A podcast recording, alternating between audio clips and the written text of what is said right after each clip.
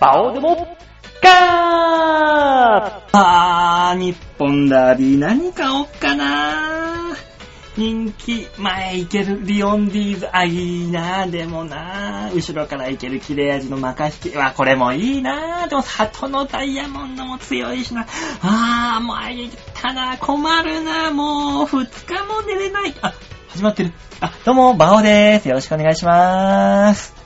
ねえ、もうね、皆さん、世間ではもう日本ダービー、日本ダービーと、ねえ、至るとこで言っております。私のお祭りのこの時期、さあ、いい一週間だったなぁ。ずーっと頭の中日本ダービーのことでね、いっぱいですよ。こればっかりはね、外せない。日本ダービーと有馬記念。この二つだけはね、やっぱね、競馬ファン。いや、日本の行事と言ってもいいぐらいのね、でっかいレース。これはね、競馬やったことない人でも、その名前を聞いたことがあるぐらいのレースがね、あるわけですよ、ここで。うーん、困っちゃう困っちゃう。何買おうか、困っちゃう困っちゃうってね。まあまあまあ、私の予想はね、いろんなとこでさすがにね、聞かれるんですよ。馬王さん、ダービーの予想を教えてくださいと。本当にね、いろんなとこで、ところで聞かれるし、いろんな人に、こうね、スマホに教えてくれ、教えてくれって来るわけですよ。まあ、教えてもいいんだけどね、教えれば教えるほどね、私の信頼が薄まっていくっていう可能性が こんだけ期待されちゃうとさ、外れた時のその、恨みつらみそねみそれが怖くてね。うーん。なんか知んないけどね、私の予想、説得力だけはあるらしいんですよ。だけはね。ほんとね、それで言われるとね、なんかね、悪い気がしちゃって、外、外すのが。実際ね、この一週間川崎競馬場もね、競馬やっておりました、月曜から金曜まで。まあ、当たんない当たんない。で、土曜日、土曜競馬もやったんだけど、まあ当たんねえ。当たらなすぎて、ちょっとあるところにパワースポットに行ってきたくらいだからね、俺。もう、たまったもんじゃない。だからね、そんなこんなだからね、別にいいんですよ。はい。予想なんかね、いくらでもね、たかだか私がするようなもんだからいいんですよ、教えることは。それによって、被る被害の方がね、怖いんです。まあ、いろんなことありますけども、まあ、基本的にね、予想ってのはあれですよ。当たんないから予想なんかしてるんだからね。意味わかんないでしょ。でもそれ正解なんですよ。当たっ、予想が当たるんだったら、人に言わずに自分だけで買ってりゃいいんだから。当たんないから人に言って、それで、なりわいにする生計を立てるっていう、わけだからね。うん。予想してる人の言うことなんかね、信じちゃダメ。身も蓋もねえな、これ。予想家の言うことは信じちゃダメ。予想家の言っていることを参考に自分の中でどう取捨選択するかっていうのを決める。これがね、正しいスタンスでございますんで。ね皆さん、ぜひぜひ、丸乗りせず、参考程度に留めて、えー、聞いていただければいいかなと思いますんで。ちなみに私の予想はですね、えー、バオーブログの方にアップさせてもらっておりますので、ぜひぜひ、まあもうこれの放送は終わった後だからね、もちろん。月曜日だから。月曜日の段階で、あー、あいつ外してやんなとかいろいろとね、こう、後付けで楽しんでいただければ、それもそれでまた楽しみの一個だと思いますんで、何卒よろしくお願いいたしますね。はーい。まあね、なんだかんだ、まあまあまあ、ダービーとかいろいろありますけども、そう、水曜日にね、その川崎競馬場行ってきたんですよ。で、ちょっとあのー、バイトも休みだったから、暇だったしね。で、まあ川崎行ったら、たまたまあのー、同じ事務所のキャプテン渡辺が、川崎競馬場のイベントに来てるとかで、突然 LINE が入ってさ、馬王さんどこいるの？って言うから、いや、川崎競馬場いるよ、つって。えー、そうなんですか。今、あの、どこにいますか？と言うから、ウィナーズサークルの近くっていうね、にいるよって言ったら、あ、そうなんですか。馬王さん、上見てください。後ろ向いて上を見てくださいか。でね、来たから、なんだろう、パッて見たら、キャプチャンがあの、一番上の一番いい部屋から手振ってやんの。天皇みたいに。ふざけんな、この野郎お前ごときがって思ったんだけど、馬王さん来ますか？って来たから、行かせてもらいますで、二言返事でね、関係者の方、席の方にね、連れてってもらいまして。まあ、初め、あの、船橋競馬場と大井競馬場はね、すげえいいとこ、行ったことあるのよ、一番上の。その、本当に、観覧、なんだっけ、ひ、来賓、そう、来賓席、ん？来賓席かっていうのがあって、一番いいところに。そこは行ったことあるんだけど、川崎は行ったことなかったからさ、初めて川崎の来賓行ったんだけど、まあ、綺麗だった、見やすかった。なんかね、すごいのよ。今まで見たことがないね、あのー景色がそこに広がってて。で、大体来賓席っていうのは偉い人とかさ、お金持ちの人が呼ばれていくわけじゃないですか。やっぱね、あのー券売機もすごいですよ。6台ぐらいずらっと並んでてね、一番右のとこだけがね、あの、一番右とその隣か、2台。2台が払い戻し専用になってんの。で、その払い戻し専用のところに、あの、プラカードみたいなのね、パッて貼ってあって、見たらね、高額当選金専用。もうさ、そんな、払い戻し金見たことないよ、俺。高額専用の払い戻し金があそこにはあったんだよ。俺、どこの競馬場行っても見たことないもん、そんなの今まで。いやー、やっぱ、こういうところにはそういう人が来るんだねーと。だからそ、あそこはだから100万円以上でも払い戻し可能ってことなんだよね。うん、機械で。普通はね、窓口に持っていくのは100万円以上になってくると。あの、バラーって出てこないから。あそこはね、だからす、ちょっとね、感動してね、その、その、払い戻し機だけをシャメでパシパシ取ってたらね、周りにいるね、ちょっとお金持ちそうなおじさま方がね、珍獣を見るような目で俺のことを見てたよ。貧乏人が、みたいな。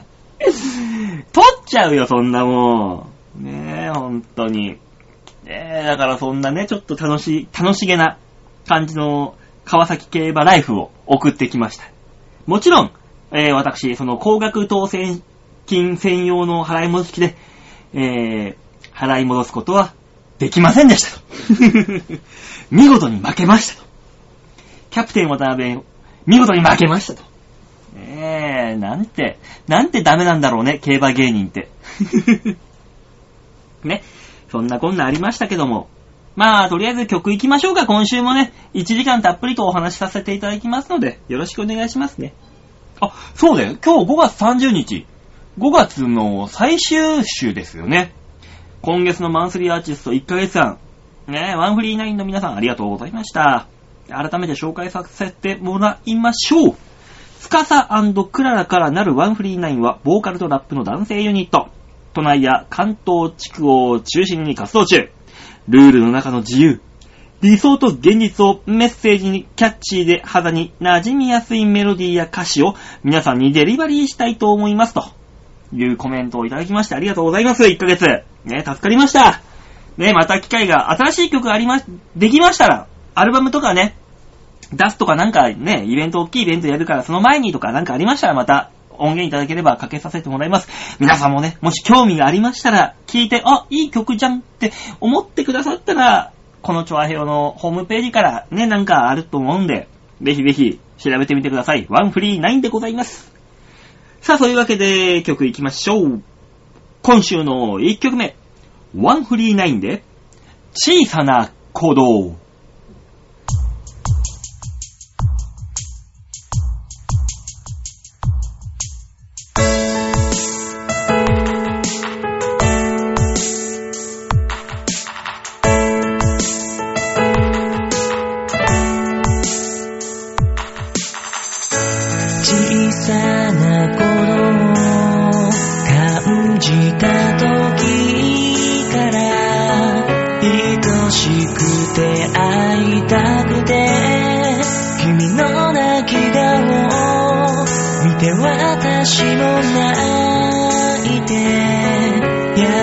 しく抱きしめた二人で選んだ決心した日から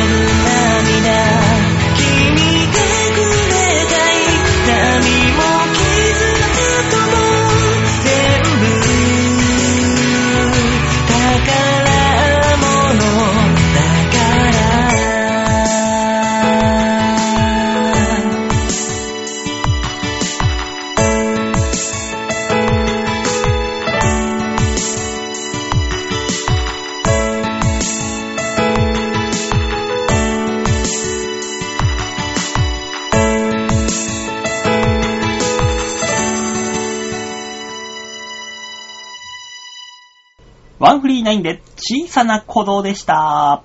最初のコーナーは、んーあれかな？これかな？どれかな？それかな？どう？これだよ。大きなニュースを小さく切り取るニュースつまみ食い！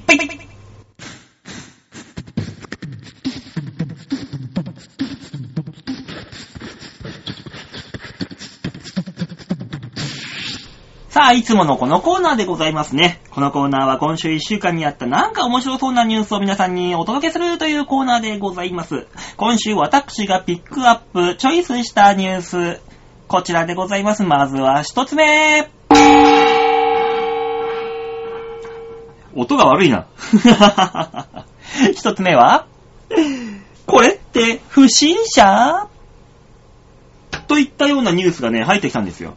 これどういう意味か。これね、広島県のね、不審者情報っていうのがね、ありまして、よくあるでしょどの地区にもね、その地区による防災というか不審者情報っていうのがね、警察から発表されるんですよ。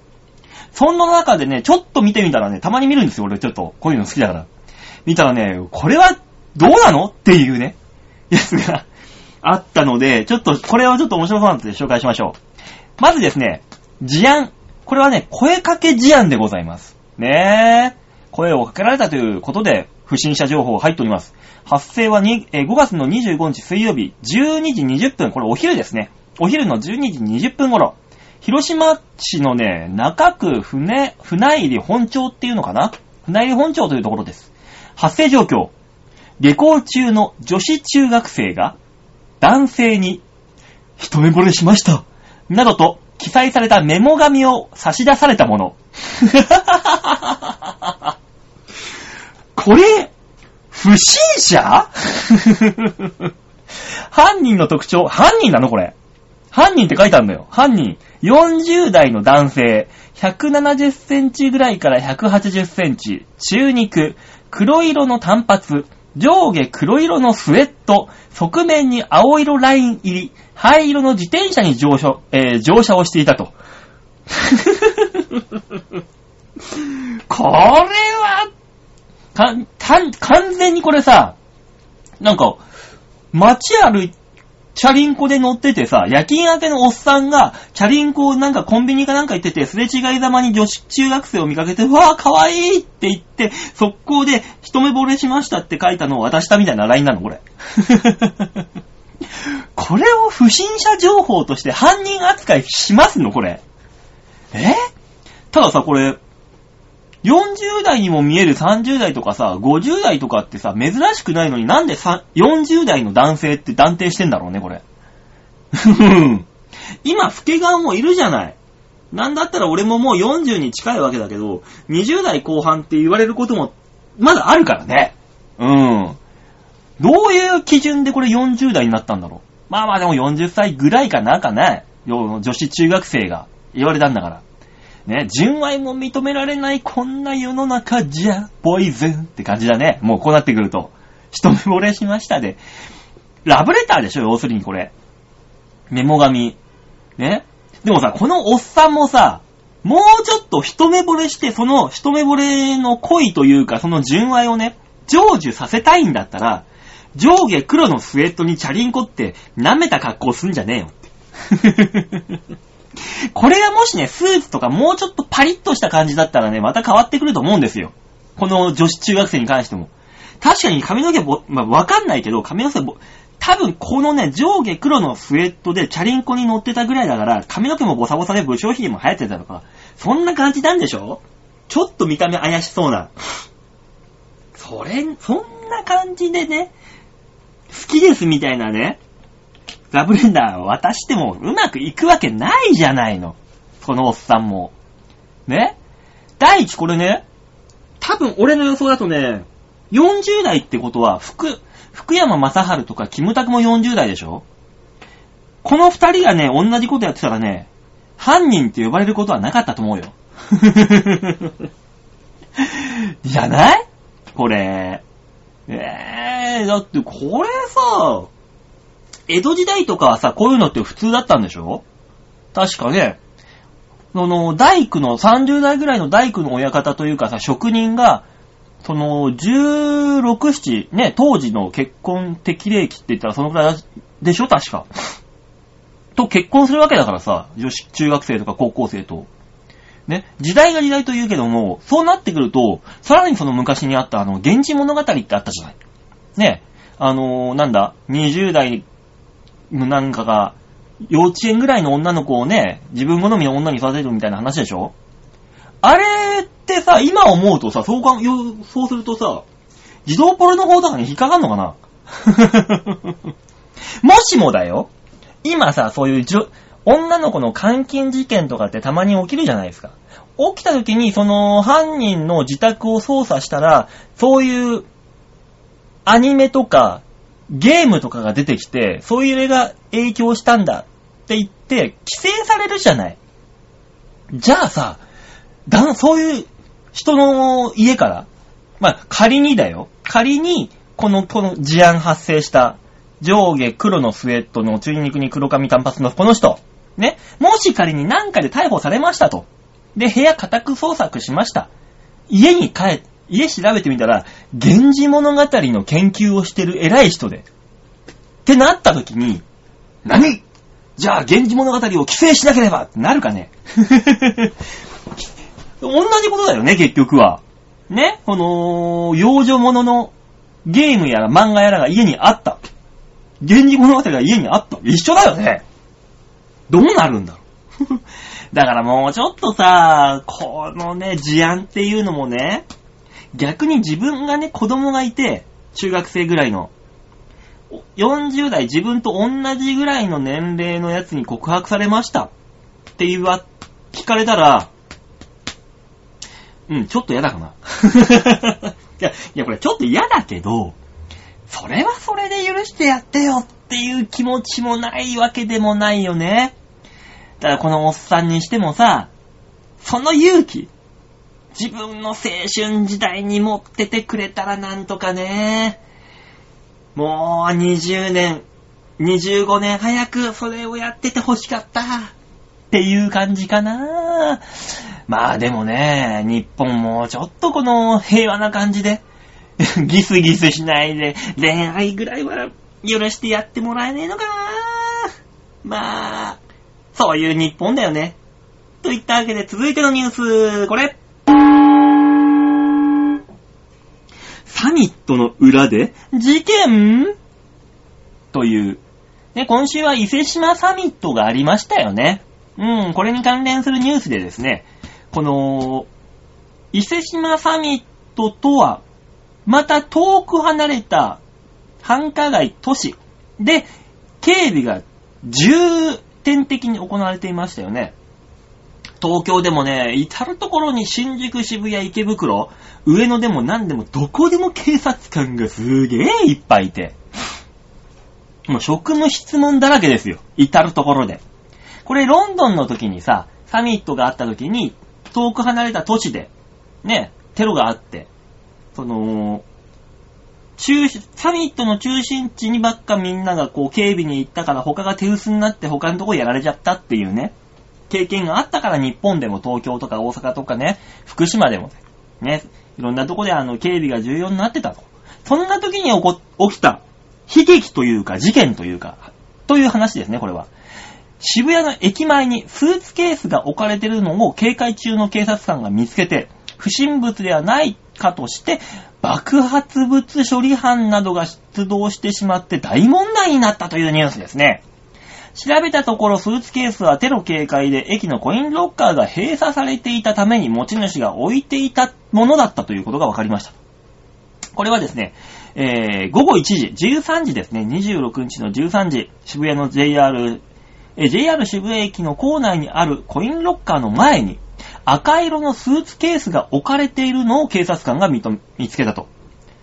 これはですね、えー、警視庁によりますと、テロ警戒でコインロッカーが閉鎖されていて、使えなかったために、えー、その、こけコインロッカーの前にスーツケースを置いて、30分ぐらいした後に20代の女性が自分ですと名乗り出たと。えーコインロッカーの近くを歩いてな、歩いていた70代の女性は、たくさんの警察官がいてとても驚きました。特に危ないものではなかったと聞いて安心していますと。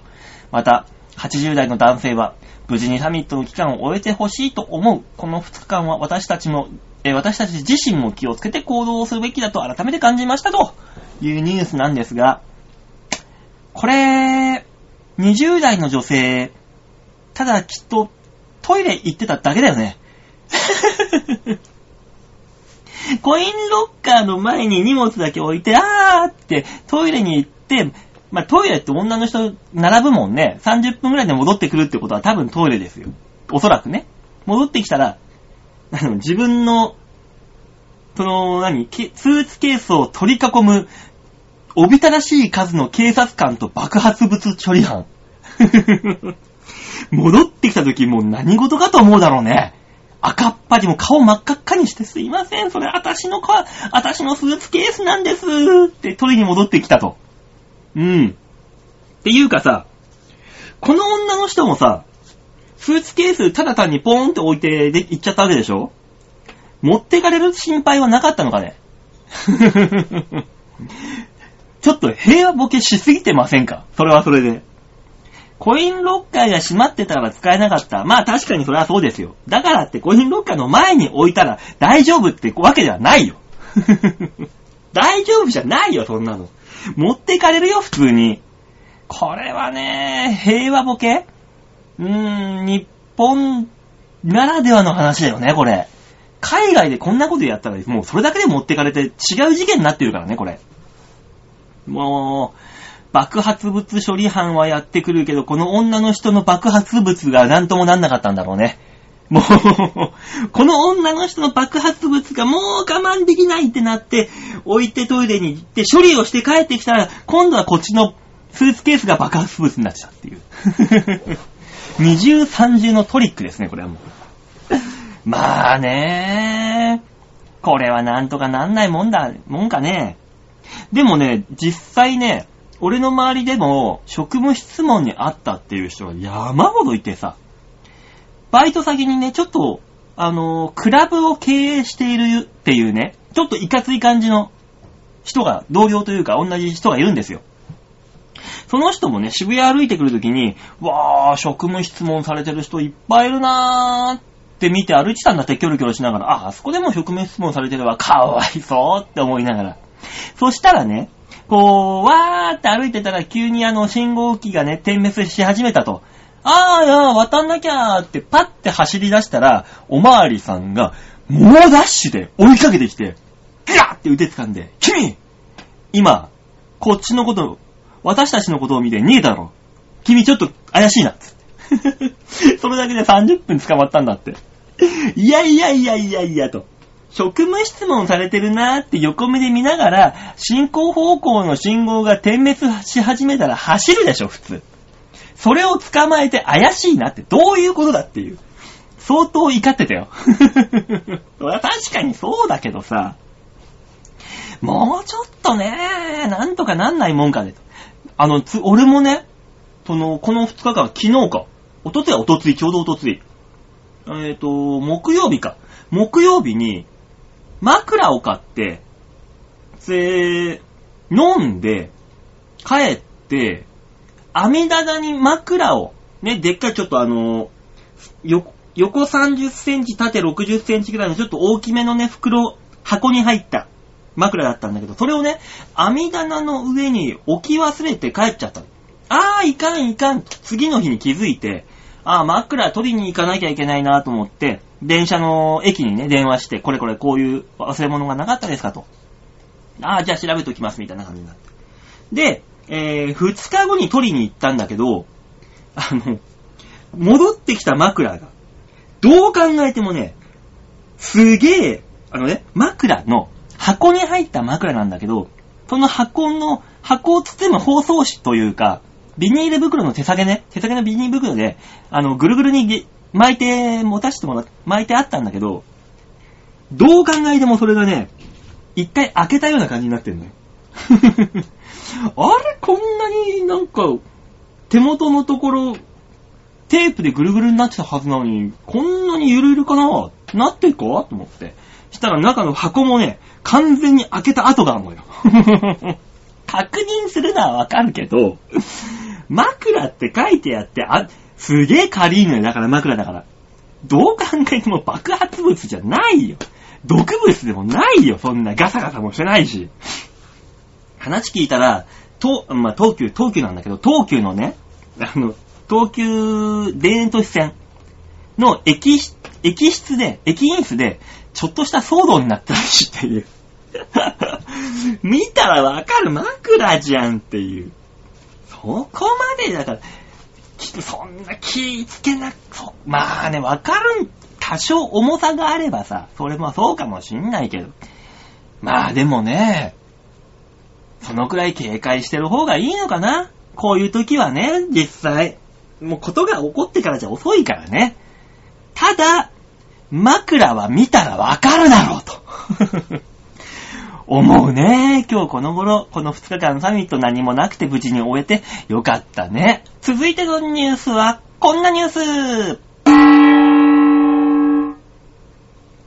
ブラジル、行き放題？ねえ、さあ、どういったニュースか、なんだそれっていう話ですけどね。これ、この度ですね、ブラジル政府がですね、今年の夏に開催されるリオデジャネイロオリンピック・パラリンピックに合わせて、日本国籍の旅行者に対して観光ビザ免除プログラムを実施するというニュースなんですよ。ねこれはですね、ビザの免除の適用期間は2016年6月1日から9月の18日まで、ビザの免除は、90日間有効のため、最大で今年の12月18日まで、ビザなしでブラジルに滞在できることになるということですね。このプログラム、日本の他にアメリカ、カナダ、オーストラリアが対象国になっておりますと。だから日本とアメリカとカナダとオーストラリアの国籍を持つ人はビザなしでブラジルに滞在することができると。90日間。いうわけですね。これはですね、えーこのオリンピック期間中、日本から多くの訪問者が見込めると、滞在も長期になり、消費、現地消費額にも期待が持てる。まあ要するに、お金持ちの国のだけ、こういう免除されると。来てちょうだい、来てちょうだいってことだよね。うん。これはですね、まあ、あのこれによって、まあ、日本の旅行会社とかに、えアピールをしていくっていう話なんだけど、これ、何が不安って、これブラジル、政情不安などで懸念されている治安ですよ。ブラジルは若い国であって、現在の、え政治状況は将来に向けてのステップの一つ、オリンピックとは関係ないといオリあのブラジルの方は言ってるんだけど、リオデジャネイロでは治安を統括するオペレーションセンターがすでにモニタリングをしていると、街を。うん。えーこれまでもワールドカップをはじめ、ワールドユース大会、パンアメリカ大会など大規模な世界大会を成功させて開催してきたんだから大丈夫なんだよ、今回もっていうことでアピールをしてると。まあ言うけどさ、ブラジルだってさ、めちゃめちゃ怖くない？よくニュースで見るのはさ、信号待ちで止まってるだけで、脇にバイク止められて、銃突き、鉄砲だよ。鉄砲いきなり突きつけられて、金品とか、そのバッグごとボーンって持ってったり。ひったくり？ひったくりがすごいらしいじゃん。あれ、ポーチあるでしょ？肩掛けのポーチ。あれなんかそのまんまポーンって持ってくからね。走ってて、歩いてて。あと、テレビで見たのはね、バスあるじゃん。バスに乗って、信号待ちにしている、バスだって高いでしょあれ。2階建てバスぐらいの高いバスありますよね。ね、窓開けてたら、信号待ちしてて窓開けてたら、外からブラジル人がジャンプして、その、窓際に置いてある荷物をひったくって逃げていくっていう。もうバスに乗っていくから追いかけることもできないわけよ。大丈夫かいなっていう。あと、信号待ちしてるだけでネックレスとかそのままムシャって虫に取られていくんでしょいや、そういう街で、いや、いくらモニタリングしてるからって、大丈夫ですかと。これってあのー、ゴキブリホイホイみたいにさ、餌がさ、ね、ビザないよ、ビザ免除するよって、餌巻かれて、わーって日本人、バカな日本人が行ったところに、えー、一網打尽に泥棒がやってくるっていう、ゴキブリホイホイホイじゃないの？逃げられなくなっちゃって、これ日本人。大丈夫なのこれ？えー、まあでもあれでしょ？ブラジルに関してはそう、治安もそうだけど、あのー、その、今、自家熱？あれも大変でしょ？衛生環境。ねえ。あれ、自家熱受けないためにも、なんか、いくつか予防接種受けなきゃいけないんでしょ？そうしないと危ないよ、みたいな。いや、そこまでしてね、ビザ免除だから、ま確かにね、オリンピック見たいわかるよ、確かにね。でもどうなんだろうね、っていう、そういうところの面に関して。ねえ、でも自家熱なんかね、行って感染しましたなんて日本に戻ってきたらさ、ちょっと前のなんかね、感染症のあったじゃない。日本中に名前知られるよ。こんなの。あいつが自家熱になったぞ、みたいなニュースにもなるわけだからさ。ね？あ、そっか。そしたらあれだよ。あのー、売れて、売れてなくてニッチもサッチもいかない芸人はもう、ブラジル行って、自家熱にかかって、日本戻ってきたら、何もしないでも有名人だよ。いやー、そんな名前の売れ方したくねえな。でも。ねえ。まあでもね、なんかうまいことね、成功させたいけど、オリンピック、そういう怖さもあるから、すべてはね、まあ、自己責任で、ねえ、見ていって、ね、見に行っていただければ。でもそんなね、ちょっとあの、ビザはないからって言って怖いなと思う、ね、思う方はですよ。ぜひぜひビザがなくても行けるところに行ってほしい。そう、もちろん、千川ビーチ部。オリンピックとは違う、いろんな競技、いろんな特殊技能を持った芸人たちがね、日々、アクセクあそこにはいます。ね。僕らがね、あの、オリン、ブラジルに行って自家熱をもらって帰ってきて有名になる。で、最終手段を取らないためにも、取らなくていいためにも、ぜひ皆さんに、千川ビーチ部に来て僕らを見てほしい。有名にさせてほしい。ぜひお時間がありましたら、ブラジルよりも千川ビーチ部近くの、ね、あの、ほと、ほとんどオリンピックみたいなことやってますから、みんな走ったり飛んだり騒いだり、叫んだり。ビーチ部では芸人たちがいろんなことやってますんで、ぜひぜひ、えービーチ部の方に足を運びくださいませ。といったとこで今週のニュースつまみ食いのコーナーでございました。ね。無理やりオリンピックからビーチ部においでよっていう話に持ち込む、この流れるような感じ、いかが？ね。じゃあ、曲行きましょうかね。聴いていただきましょう。今週の2曲目。ワンフリーナインで、花火。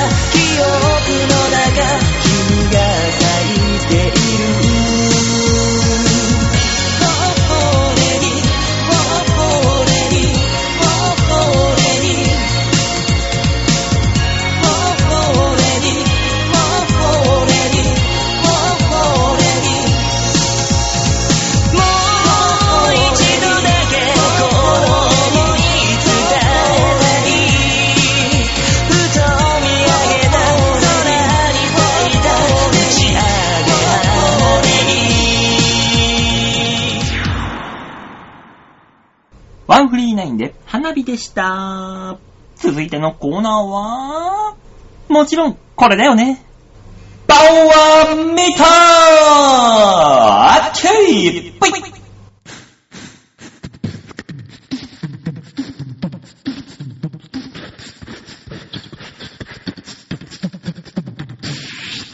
さあ、そういうわけでこのコーナーは私が今週1週間でいろ、いろんなとこに行ってきたね、写真を皆さんに見ていただこうという、この私の、えー、旅のダイアリーみたいなもんですね。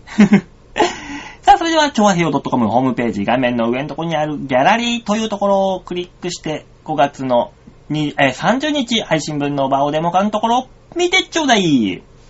さあ、写真2つございますね。あ先ほどオープニングで言いました私ですね、茨城県にある大杉神社というところにね、パワースポット行ってきたんですよ。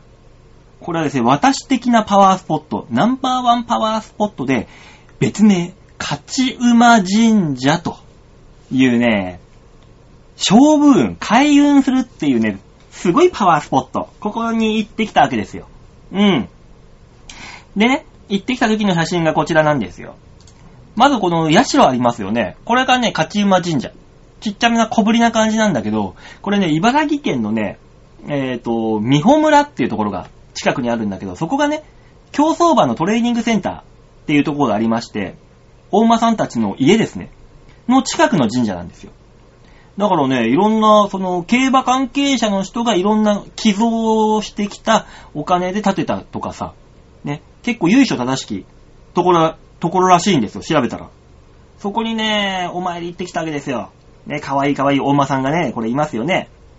これをね、これを待ち受けにしたら何かしらのいいご利益があるのかなと思うところもあるので、皆さんもぜひ、これ持ってって、待ち受けにしたら結構勝負強くなるかもしんないよ。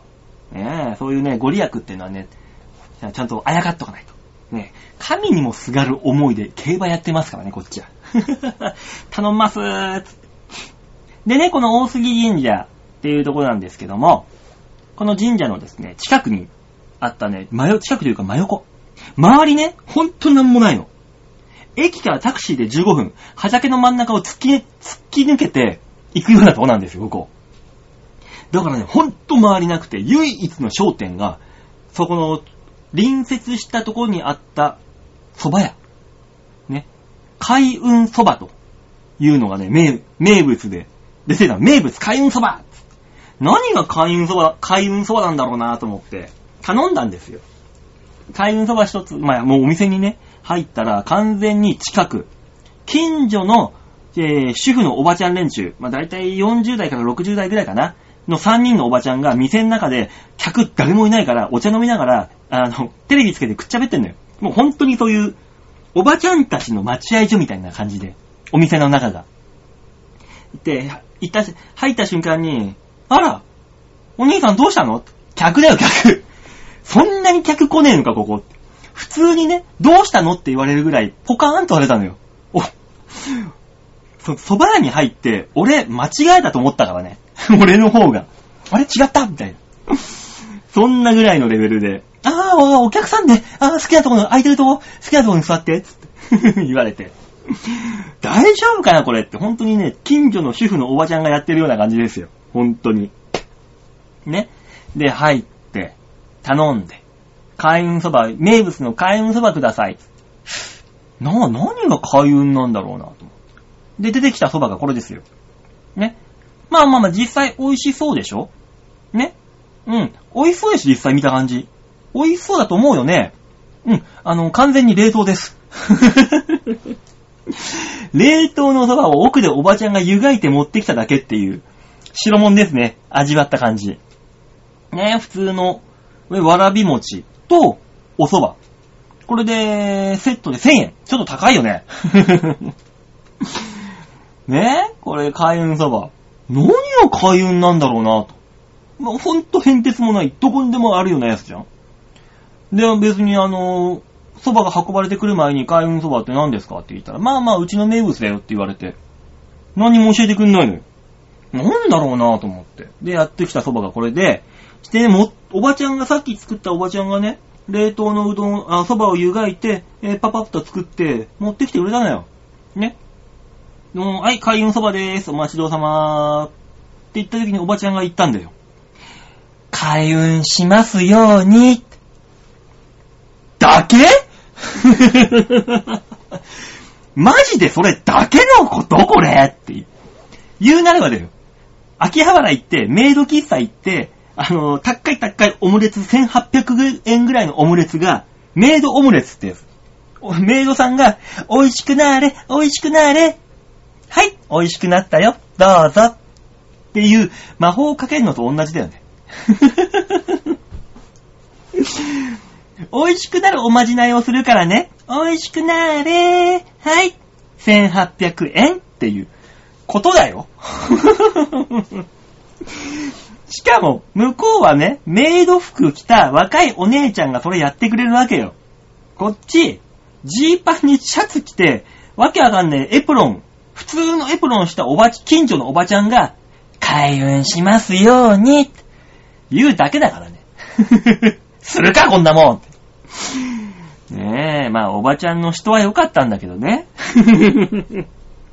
人は良かったんだけど。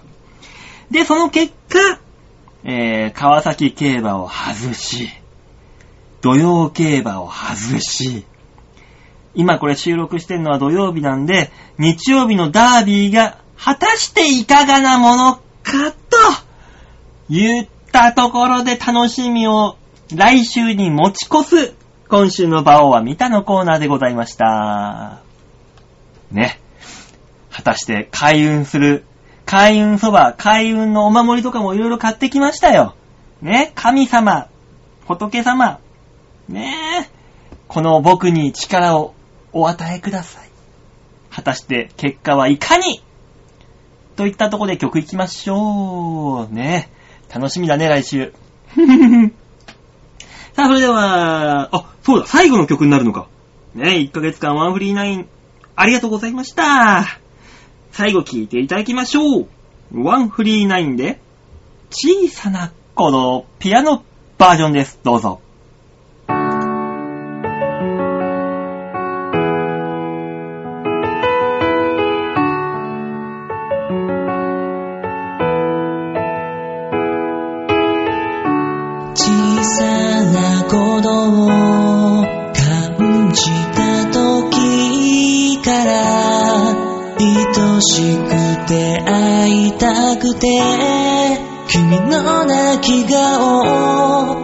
を見て私も泣いて優しく抱きしめ選んでた消した日からたくさんの名前も考えたね。お腹に手を当てて話しかけた。分けた命だよだから伝えたいよ心から出会えた感謝と喜びを。その産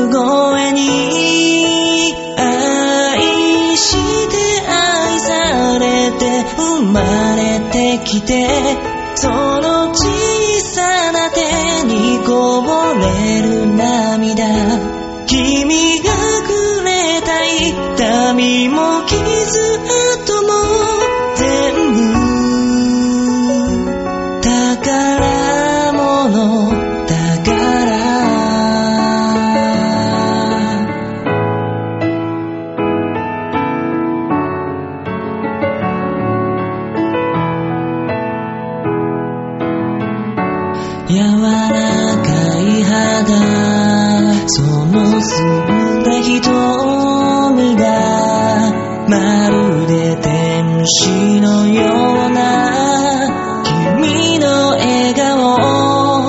て私も笑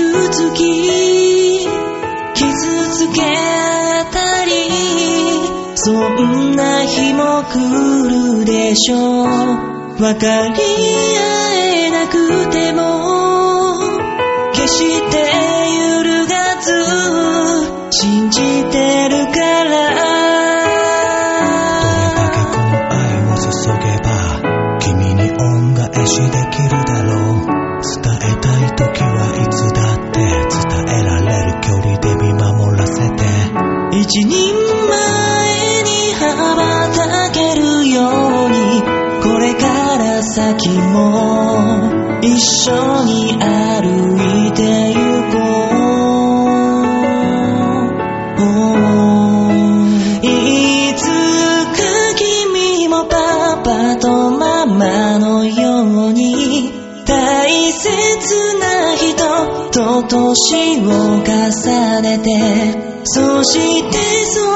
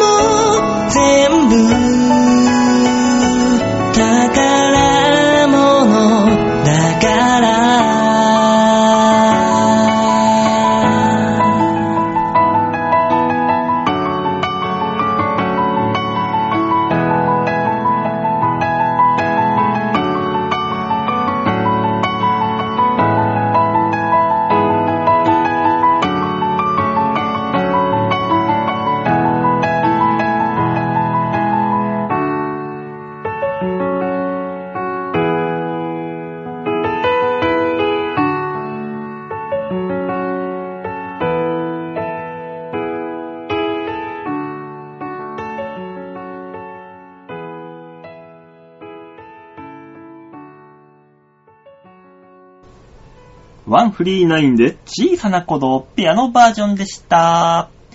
さあ、今週最後のコーナーはもちろん、これみんなはどう思う？じゃ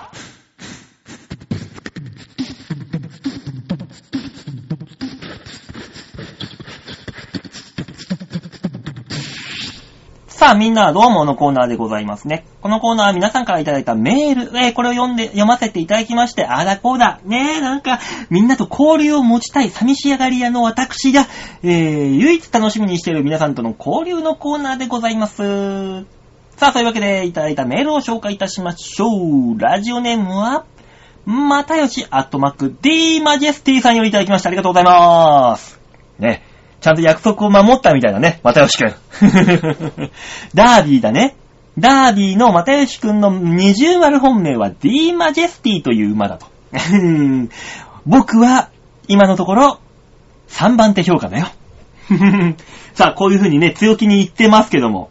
さあ、果たしてどうなってるか、もう結果出てますからね、これ聞いてる頃には。果たしてどうなってるのか。D マジェスティ？頭、ない、2着、あるかないか。3着、濃厚。こんな感じです。私、今のところ。さあ、そういうわけで紹介しましょう。バオさんこんばんは。バ。今年もダービーがやってきましたね。やってきましたよ。D マジェスティは、頭はない。ふん。先週、松屋のバイトがノーパンだったらムラムラするという話があったかと思いますが、うん、したした。そんな話ばっかしてる。それで一つ、馬王さんにネタを思いつきました。お、いいね、ネタをくれんのかい？ノーパンでネタを普通にやって、滑ったり噛んだりしたらズボンを脱いでって安心してください。履いていま、履いていませんよ。っていうのはどうでしょうか？どうでしょうじゃねえよ。アウトだよ、そんなの。なんで安、履いていないのになんで安心できるのよ、それが。藤田ジョッキー、え、7個ではなく番長だった方、ね、男性の元ジョッキーの方ですね。藤田元ジョッキーも、ノーパンだったと事前に書いていました。あ、そうなの？え、番長藤田、ノーパンで馬に乗ってたの？ライブの成績も上がるかもしれません。上がんのかな、それ。今メールをつき作りながら思いましたが、えー藤田七子ジョッキー、女の子の方の最近のね、藤田七子ジョッキーがノーパンだったら昔の競馬の活気が戻ってくるかもしれませんね。バカか でもね、これ言うのはただだもんね。藤田ジョッキーが、私ノーパンでジョッキーやし馬に乗ってるんですよ、レースしてるんですよ。で、ね、別にパンツ履いてて、もう別に言う分にはいい。あと想像すんのはこっちだから。確かに注目度はね、160%ぐらい上がりますよ、これ。ねえ確かにね、別には履いててもいいんだもんね。私ノーパンでやってますって言うだけで、だけでいいんだから。一言。ひわい。えー、藤田元ジョッキー曰く、病みつきになって、癖になってやめられないそうですよ。ノーパンだけでもどうでしょうか？それでは、ノーパンだけでもどうしようか？どうでしょうかって。何がどうでしょうかなんだよ。でももうな、あの、温泉太郎っていうライブでね、自主ライブ。これですでにね、2回ほどもうノーパンでやってますから、僕。あの、パンツ選手権っていうのを今、過去に2回やりまして、ね、あのー抜き打ちで当日こういう企画をやるよって告げるのよ。企画を言わないでおいて、全員に。で、ライブ始まる前に、みんなで、みんなパンツを出し合って、パンツを 品評会して、じゃあ何番手でこれ出していこうみたいな。だからね、ノーパンで1日ライブをやってたっていうことはザラに2回もありますよ。ただね、滑った時にちびりそうになるからね。パンツは履いていたい。何の話だよ。ねえ、でもノーパンジョッキー。ねえ、いいですね。ただ、芸人がな、舞台上で僕ノーパンでやってますって言ってもね、何もないからね。女芸人が私ノーパンでボケてます。ノーパンで私突っ込んでます。すごいな、これ。私ノーパンで突っ込んでまーす。響きだけ聞いたらダメだね、これ。アウトだよ、アウト。もうまたね、違う、そういう違う意味で楽しみにしてきちゃうおっさん芸人、おっさん芸人じゃねえや、おっさんファンが増えちゃうから。ねえ。まあいろいろ問題ありますよ。ノーパンじゃないところで、ノーブラ芸、女芸人がノーブラになる。うーん。ちょこちょこいるよね、そういうやつ。お前乳首立ってんじゃねえか、みたいなやつ。ちょこちょこいるよね、たまに。うーん。だからね、男はね、逆にあの、ブラをつけてネタをやるっていう。私今日、俺今日ブラつけてネタやってまーす。安心、安心してください。つけてますよっていう。それはそれで安心できねえよな。変態だもんな。何が安心なんだって。一個も安心できねえ。まあね、そんなんでやっぱね、人間はあるべき姿でやった方がいいよっていう話なのかな。まあね、そういったとこで、今週のメールは以上でーす。ね。一通だけでもありがたい。出してくださった又吉さん、ありがとうございます。本当にメール、一通だけでもありがたいです。ねえ、僕一人の力じゃこんなもんでしょう。えー、皆さんメールをください。このコーナーではメールを募集しております。皆さんね、どんなのでいいんです？どんなんでもいいんです。相談でもいいんです。何でもいいんです。メールをください。よろしくお願いします。といったとこでみんなどうものコーナーでございました。メールの宛先はですね、ちょわへよ .com のホームページ、えーここからお便りを送るってとこありますので、それクリックしまして、必ず場をデモか番組宛てによろしくお願いいたします。と。えー、あ、じゃあ最後告知だけ一ついいですか？えー、今週の4日ですね。4日。え6月の4日土曜日。この日にですね、私はあの、再び BS 富士のバキュンの方に、ちょっとあの、お邪魔させていただきますので、えー8時55分から BS 富士で、まあ、ちょっとした番組です。その後、ね、ネットで完全版見れますので、ぜひぜひ久しぶりにね、動いてる場を、動いてる場を、動いてる場を、ぜひぜひよろしくお願いいたします。見てくださいね、皆さん。BS 富士バキュンでございます。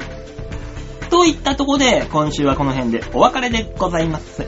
また来週お会いいたしましょう。ではでは、ララバイ